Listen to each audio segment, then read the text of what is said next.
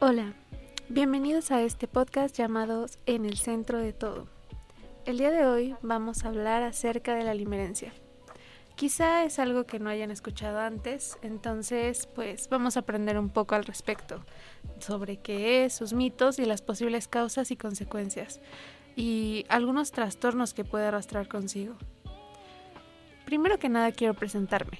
Mi nombre es Katy Ceciliano y el día de hoy vengo acompañada por mi nombre es Alessandra Balaza y pues hoy yo soy la co-host de este programa y tenemos a un invitado muy especial llamado Braulio. Uh, ese soy yo.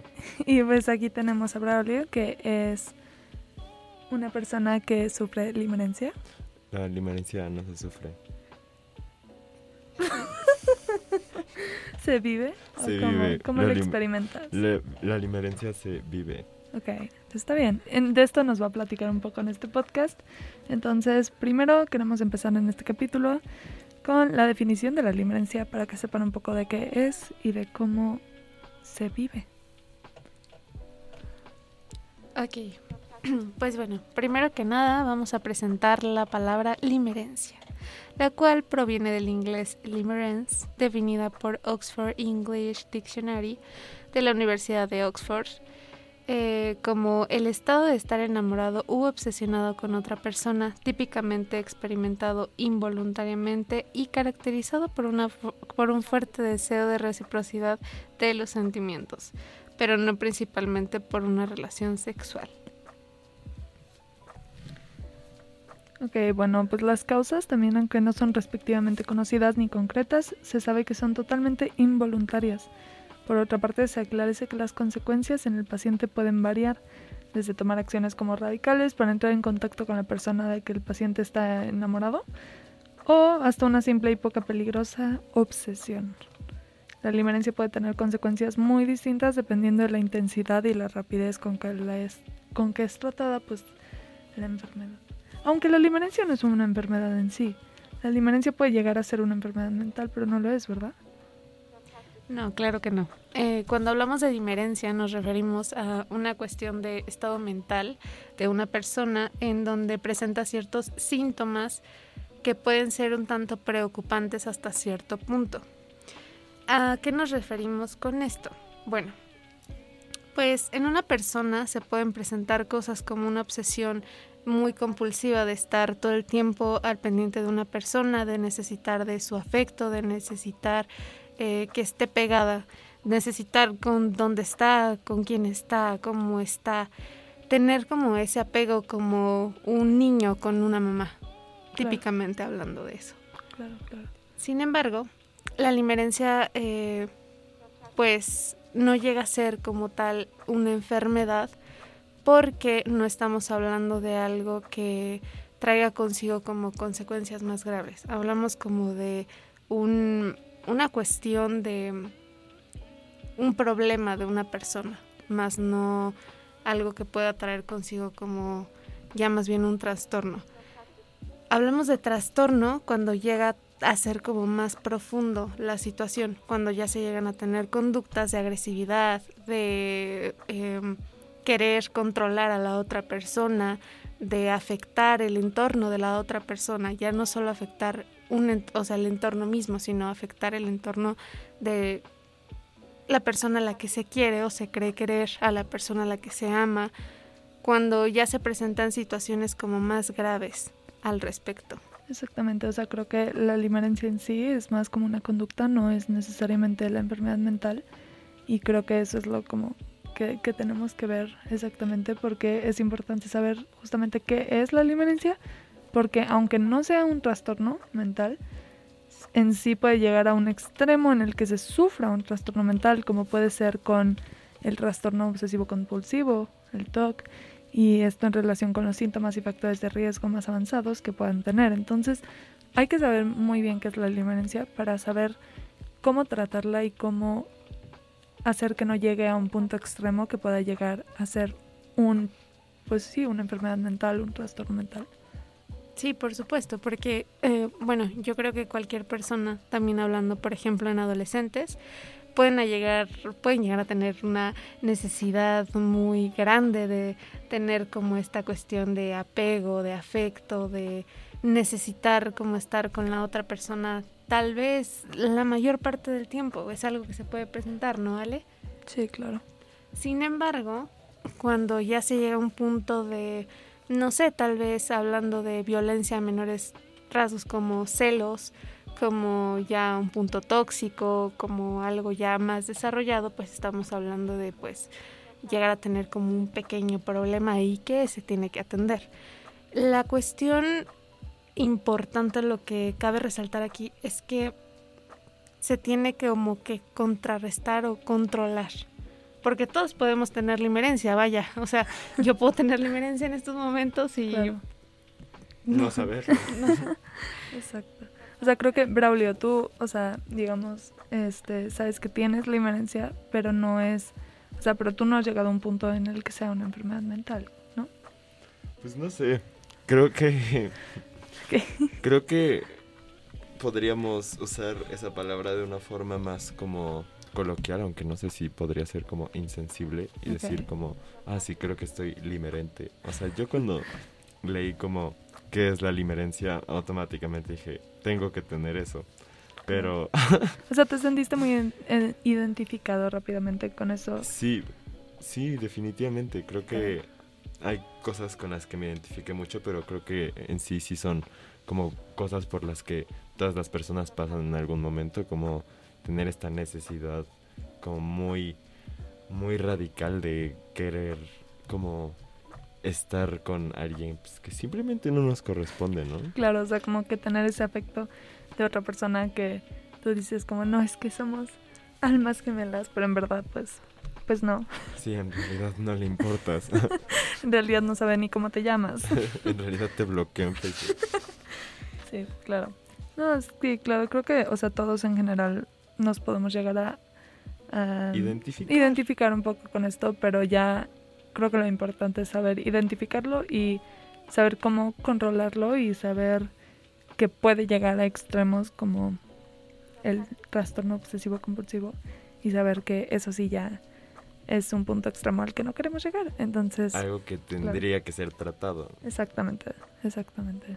Pero pues sí, creo que se podría confundir muy fácilmente como con un como con un mal de amores o como Exacto. simplemente o sea, creo que el o sea, creo que aquí la importancia clave es saber dónde se dibuja la la línea que, que hace que sea limerencia y no como un em- enamoramiento de primaria común y corriente. que sea nada más un crush, pues no lo es, o sea. Ok, me gusta, me gusta.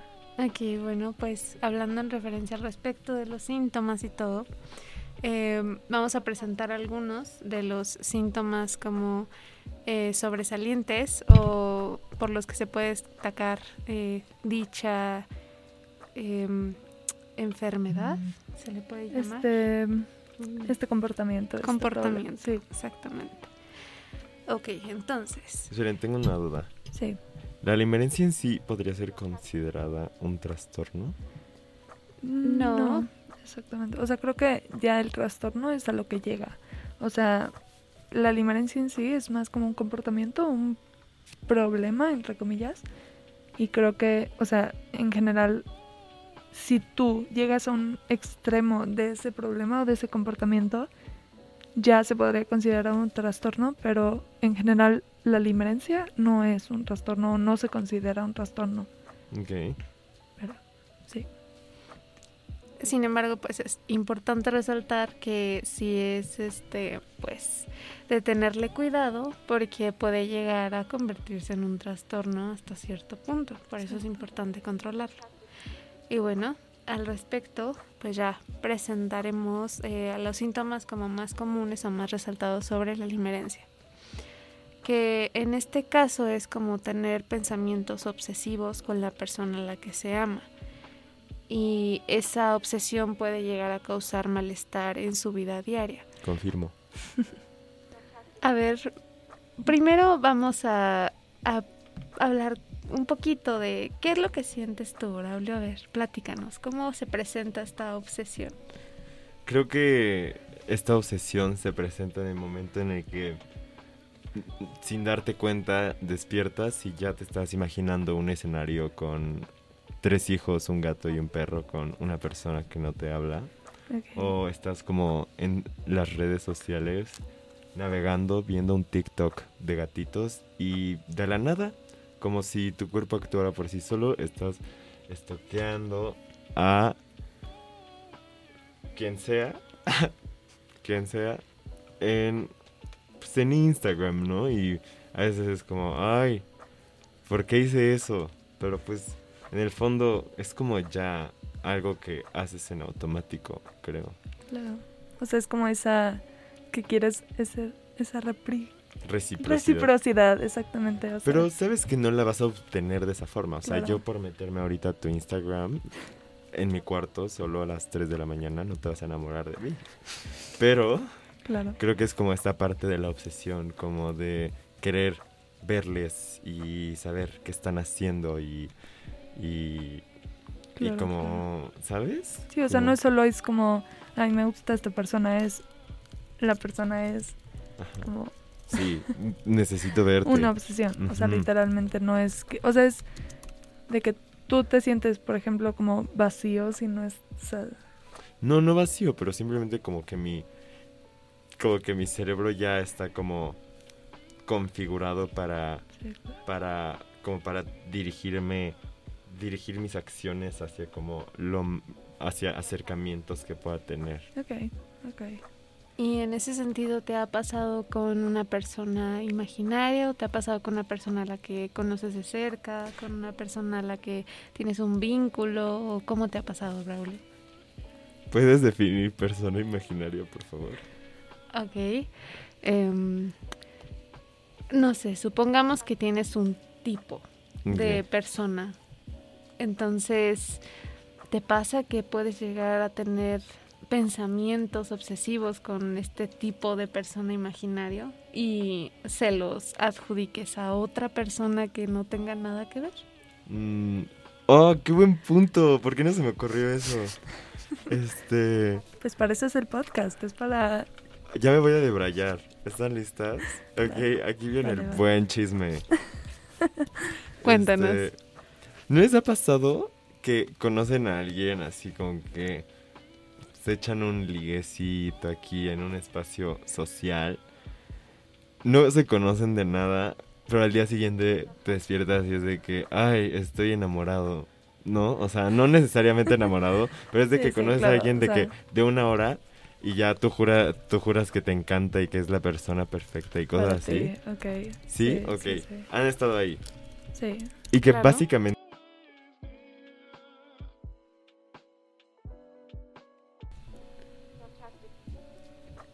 Aquí con las pequeñas fallas técnicas, pero ya regresamos. Y bueno, estábamos en que Braulio nos va a platicar un poquito acerca de cómo vive la limerencia. Exacto. Estas fallas técnicas no son mi culpa, lo juro. Yo no invoqué a nadie. Todo bajo control. Entonces, les estaba contando, Sí. les estaba comentando, les estaba explicando. Bueno, así conocen a una persona y la mitad de su existencia está en su cabeza, Sí. ¿no?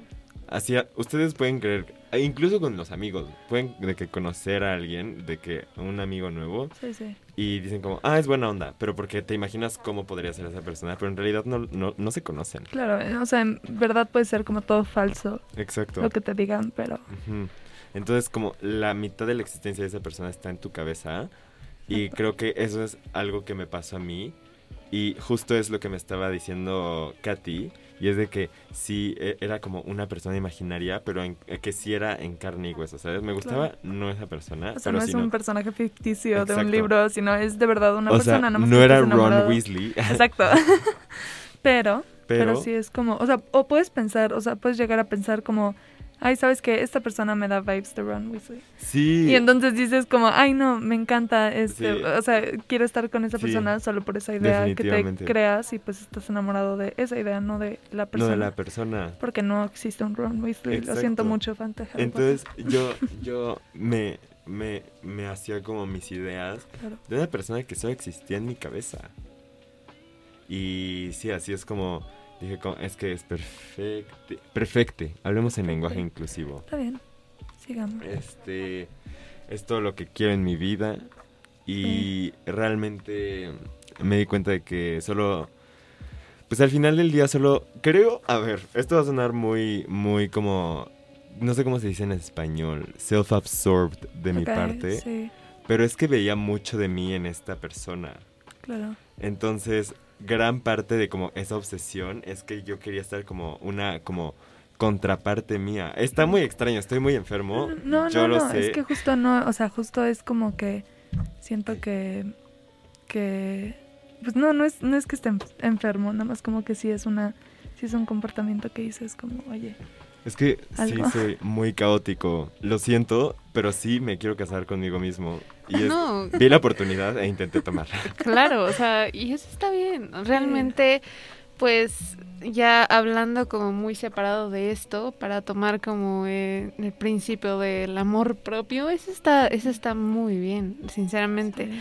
No llegamos a los extremos de, pues, Loki casándose consigo mismo, o Exacto. así, Es, pero lo, es lo que yo quería hacer. Eran mis intenciones. Pero, o sea, creo que en sí el amor propio, o sea, siento que está mejor eso a como que tratar de nada más estar con una persona para llenar ese vacío que tú sientes. O sea, porque siento que, no sé, como que mejor tú amarte a ti mismo y luego ya de ahí exactamente. encontrar a otra persona. ¿Ustedes no han tenido momentos en los que piensan como, ah, tal vez estoy limerente? ¿No? Creo que cuando lo empezamos a investigar dije como, ay, caray. eso Pero creo que, o sea, creo que no, no tengo todas las conductas para decir como, ay, ¿sabes qué? Creo que sí tengo limerencia. Pero no sé, creo que en este podcast lo podemos descubrir. Creo que hasta nuestros, las personas que están oyendo este podcast pueden decir, ¿sabes qué? Tal vez por este podcast me di cuenta que tengo limerencia. Tal vez Igual debería ir al psicólogo. tal vez debería de ir al Pero psicólogo. bueno, Pues mm, cabe resaltar aquí que si tienes una obsesión muy grande por estar metido en las redes sociales de esa persona y revisar el hasta el más mínimo like y ya así de que averiguar cuál es el nombre de su hermana, de su mamá, de su tía, cuál es eh, la parte de su familia que trabaja en tal lado y Me estoy muriendo de pena. por Dios. Eh, pues yo creo que aquí hemos dejado en claro algunas cosas y pues, pues sí. em, pasaremos a la siguiente parte en el siguiente capítulo. Por el momento dejaremos esto hasta aquí. Y pues yo creo que se llevan como algunas cosas, eh, algunas señales de alerta, algunas señales de no alerta, eh, la experiencia de una persona que está limerente, que tiene limerencia, entonces pues, pues sí, sería todo por, este por ahora, Ale. Sí, Vale. Claro, y pues Nos vemos en el próximo capítulo. por supuesto, aquí los esperamos.